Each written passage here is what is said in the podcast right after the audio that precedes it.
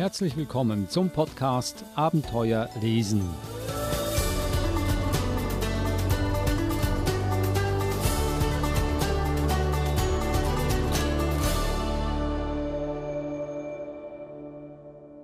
Der Podcast Abenteuer lesen, ein Podcast über spannende und lehrreiche Kinderbücher, aber auch Bücher, die viel zum Wissen beitragen, zum Beispiel Wissenschaft. Denn wer Wissenschaft schafft Wissenschaft. Das wollen wir heute ein bisschen genauer untersuchen, was genau Wissenschaft eigentlich ist und wie gut das für Kinder ist und ob Kinder das überhaupt verstehen. Ich bin mir sicher, Eva Mura hat Bücher mitgebracht, die das ganz genau erklären. Hallo Eva.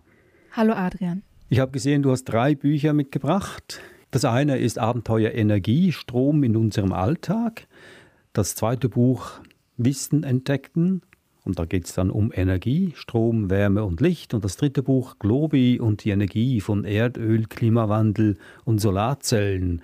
Globi kommt mir bekannt vor. Ich glaube, das ist so ein komischer Vogel, den ich aus meiner Kindheit kenne, ein Schweizer Vogel, irgendeine so Mischung aus Pelikan und Krähe, aber das kannst du uns genau erklären, was das genau ist.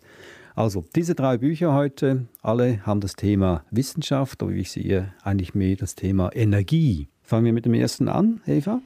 Wie du schon gesagt hast, alle drei Bücher beschäftigen sich mit dem Thema Energie. Und ich habe es spannend gefunden, wie unterschiedlich die Autoren und Autorinnen sich dem Thema genähert haben. Ähm, ich habe auch äh, versucht, die, die verschiedenen Altersgruppen ein bisschen abzudecken. Ich glaube, da ist eine ganz spannende Mischung herausgekommen. Das erste Buch, Abenteuer Energie, Strom in unserem Alltag, ist mehr für die kleinen und jüngeren Leser gedacht. Also alles, was man zum Thema Energie erfährt, ist in eine Geschichte eingepackt. Und zwar geht es um eine Familie, die auf Urlaub fährt und sie fahren auf eine Almhütte, wo es keinen Strom gibt. Das heißt, sie müssen schon beim Kofferbacken darauf achten, dass sie zum Beispiel Batterien mitnehmen und äh, sich überlegen, zum Beispiel der Vater packt irrtümlich den äh, elektrischen Rasierapparat ein statt den normalen Rasierer und kommt dann mit dem Auto drauf, oh je, ich werde mir einen Bart wachsen lassen müssen, weil ich habe dort ja keinen Strom, um den Rasierapparat aufzuladen.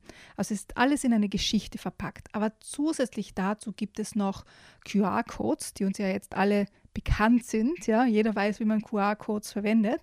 In diesem Buch jedenfalls gibt es die QR-Codes, um zusätzliche Informationen zu kriegen oder Aktivitäten zu machen. Zum Beispiel, wie man aus Kartoffeln eine Batterie herstellen kann, zum Beispiel. Also es ist so eine, eine Mischung aus Geschichte und Wissensvermittlung, was ja für kleine Kinder so ab vier Jahren äh, unglaublich wichtig ist, weil die das sich viel leichter merken, wenn man sie in eine Geschichte hinein verpackt. Und ich denke mal, das ist sehr, sehr gut gelungen und ich lese ein Stückchen daraus vor, dass man sich auch vorstellen kann, wie das Thema in die Geschichte hinein verwoben ist.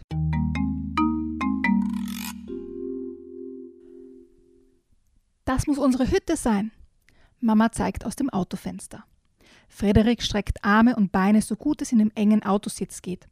Die Fahrt war lang, aber gleich kann er über eine Wiese oder in den Wald flitzen. Darauf freut er sich seit Stunden. Endlich sind wir da, ich kann nicht mehr, stöhnt Lotti. Papa schaltet das Handy aus. Empfang gibt es hier oben sowieso nicht. Neugierig betreten sie die Hütte. Ganz schön dunkel hier drin, stellt Frederik fest. Lotti sucht nach dem Lichtschalter. Wenn du Licht brauchst, zünden wir Kerzen an, lächelt Mama. Ach ja, stimmt. Lotti kramt in einer Tasche nach Kerzen. Ich finde es sehr gemütlich. Nachher machen wir uns ein schönes Feuer im Kamin, freut sich Papa. Und gehen früh ins Bett, ergänzt Mama. Entgeistert starren Frederik und Lotti ihre Eltern an. Auf keinen Fall! Mama lacht laut auf. Schon gut, schon gut. Ihr habt ja Ferien. Zwischen diesen kleinen Geschichten gibt es dann immer wieder Doppelseiten mit Informationen eben zum Thema Energie, zum Beispiel, was Energie eigentlich ist, also Licht, Wärme, Bewegung, elektrische Energie. Und was ich spannend finde hier in diesem Buch, dass auf ganz viele Arten, wie Energie erzeugt wird, eingegangen wird, aber alles sind erneuerbare Energien, also Wasserkraftwerke zum Beispiel oder Windräder. Man findet kein Kohlekraftwerk in diesem Buch und das habe ich, ich persönlich sehr toll gefunden, dass Kinder quasi schon aufwachsen damit, dass unsere Zukunft in den erneuerbaren Energien liegt. Also ein wirklich gelungenes Buch mit ganz klaren, tollen Illustrationen, viel Information für Vierjährige oder Fünfjährige und zusätzlichen Materialien, die man sich dann noch genauer anschauen kann oder eben gemeinsam Aktivitäten machen kann mit den QR-Codes. Der Schwerpunkt des Buches äh, ist die Wissenschaft, also die Energie. Es wird alles ganz genau erklärt, wie du uns das äh, erzählt hast. Aber wie ist denn die Geschichte selbst? Kommt da irgendein Abenteuer vor? Also hält das die Spannung aufrecht? Ja, natürlich, weil ja die Kinder sich auf die Ferien freuen, auf die Almhütte. Es gibt ganz viele Sachen zu entdecken in der Geschichte und in den Illustrationen. Und dann gibt es natürlich auch eine Nachtwanderung mit Taschenlampe und Sterne betrachten und so weiter. Also es ist dem, dem, dem Thema und dem Alter angepasst. Wenn du jetzt ein, ein ähm, ganz dramatisches Abenteuer suchst, das ist jetzt nicht das Buch für dich, aber das ist ja auch nicht ähm, das Ziel oder der Zweck dieses Buches. Aber die Geschichte an sich ist völlig altersentsprechend ähm, spannend und unterhaltsam. Und man kann auf den Seiten ganz, ganz viel entdecken, wo man dann quasi noch weiter überlegen kann, weitersprechen kann mit den Kindern und eben auch das mit Aktivitäten verknüpfen kann. Die Familie besteht aus zwei Kindern, ein Mädchen und ein Bube. Lernen die was dabei oder sind die nur ein Transportmittel? Also ich denke mir, bei den Kindern wird jetzt kein Unterschied gemacht, ob sie Jungen oder Mädchen sind, in, in dem Sinne, ob sie jetzt was lernen oder nicht, sondern beide sind neugierig, beide wollen neue Dinge wissen und erforschen. Also da gibt es keinen Unterschied. Warum sollte da auch ein Unterschied sein? Ich frage das auch, äh, weil auch ein Mädchen vorkommt. Lernt das Mädchen auch was dabei? Ist das Mädchen genauso interessiert wie der Junge? Wenn du schon äh, vorhin gesagt hast, dass es ein modernes Buch ist, weil es kein Kohlekraftwerk gibt und also die gibt es auch eine geschlechtliche Gerechtigkeit hier. Wenn das dann so weit ist, dass nur der Bube interessiert ist und, äh, und ausprobiert eine Kartoffel am Strom anschließen, das Mädchen spielt mit ihrem Einhorn, dann äh, hätte das Buch das Ziel eigentlich verfehlt. Aber so ist es nicht. Nein, und ich sage es jetzt ganz salopp, du weißt, dass ich nur gute Bücher in die Sendung mitbringe. Das wäre dann in meinen Augen kein wirklich gutes Buch und wäre nicht in der Sendung. Also in dem Fall, ich finde, es ist ein ganz tolles Buch und ideal geeignet, um mit kleineren Kindern zum Thema Energie einmal die Ideen hineinzubringen und zu sagen, okay, woher kommt denn überhaupt der Strom aus der Steckdose? Warum funktioniert die Kaffeemaschine oder dein Spielzeug mit den Batterien? Warum kann sich der Hase bewegen oder ähm, warum spielt zum Beispiel selbst diese Bücher, die man aufschlägt und die Klänge erzeugen, ja, da kommt ja auch Energie in das Buch hinein sozusagen, ja. Also dafür ist dieses Buch absolut geeignet, diese, diese Ideen oder Diskussionen zu beginnen mit den Kindern. Abenteuer Energie, Strom in unserem Alltag von Silja Topfstedt im Nilpferd Verlag erschienen. Ein Buch, das ich als Kind auch gerne gehabt hätte, denn jetzt weiß ich noch immer nicht, wie Strom funktioniert. Ist für mich immer noch ein Mysterium, ein Rätsel, dass das Licht angeht, wenn man den, den Schalter anknipst. Wie sagt man, wenn man den, wenn ich den Lichtschalter drücke? Zum nächsten Buch, Memo, Wissen entdecken, Energie, Strom, Wärme, Licht. Ja, das ist ein, ich würde sagen, ein klassisches Sachbuch bei dem äh, die Kinder wirklich alles zum Thema Energie ähm, lesen und lernen können. Und hier wird auch nicht unterschieden, wirklich, also da kommen genauso Kernenergie vor zum Beispiel oder eben ähm, fossile Brennstoffe, genauso wie die Sonne zum Beispiel.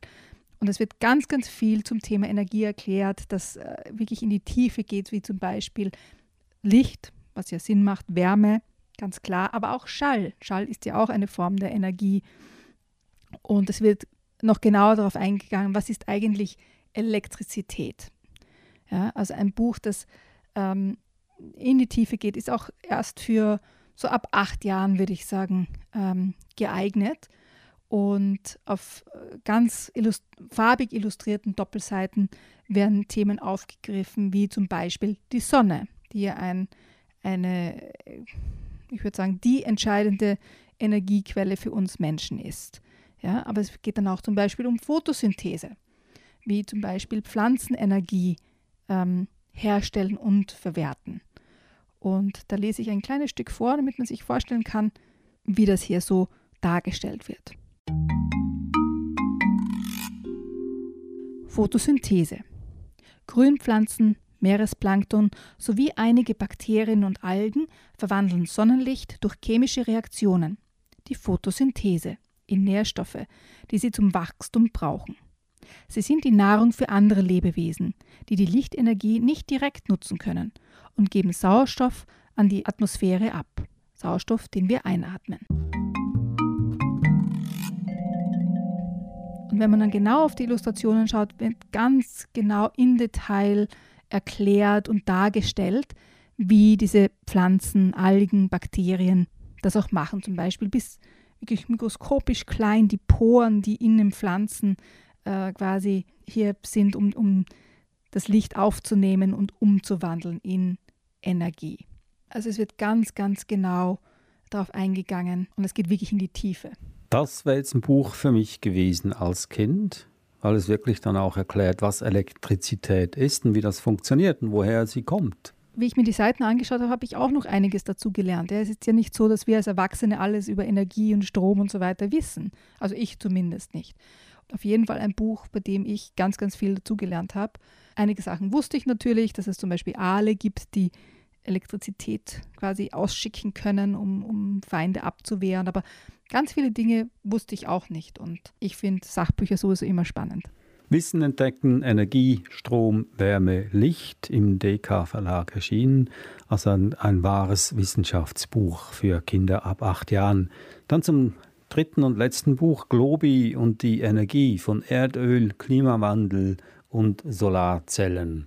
Nun, Globi, das ist ein alter Freund von mir, als Kind bin ich mit ihm aufgewachsen und er sieht noch genauso aus. Ich habe gesagt, es ist so eine Mischung aus Pelikan und Krähe, aber es ist ein blauer Vogel mit einem gelben Schnabel, eher ein Papagei, glaube ich. Ein lustiger Freund. Er sieht eher wie ein Papagei aus als eine Krähe, auf jeden Fall. Und auch hier bei diesem Buch geht es eben um Erdöl, Klimawandel und Solarzellen. Und ist wieder das ganze, das ganze Wissen in eine Geschichte hinein verpackt. Schauen wir mal kurz ins Buch hinein, dann wird das gleich ein bisschen deutlicher, was ich damit meine. Das Klima spielt verrückt.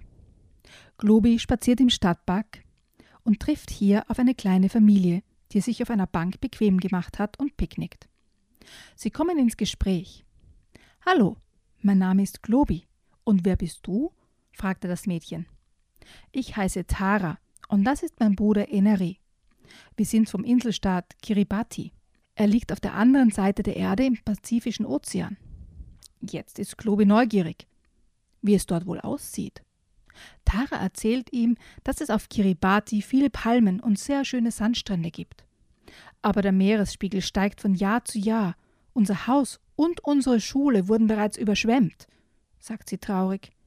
Sie erklärt Globi, dass das wegen des Klimawandels geschieht. In Grönland und in der Antarktis schmelzen die Gletscher, weil die Erde sich erwärmt und dadurch steigt der Meeresspiegel. Weil wir alles verloren haben, sind wir in die Schweiz geflohen. Hier nennen uns die Leute Klimaflüchtlinge. Jetzt stößt eine Frau zu ihnen. Entschuldigung, ich habe eben euer Gespräch mitverfolgt. Ich heiße Frau Garcia und komme aus Südspanien. Sind Sie etwa auch ein Klimaflüchtling? fragt Globi. In gewisser Weise bin ich das. Als ich noch in Spanien lebte, erfuhr ich am eigenen Leib, was Klimawandel bedeutet. Die Sommermonate wurden immer heißer und trockener.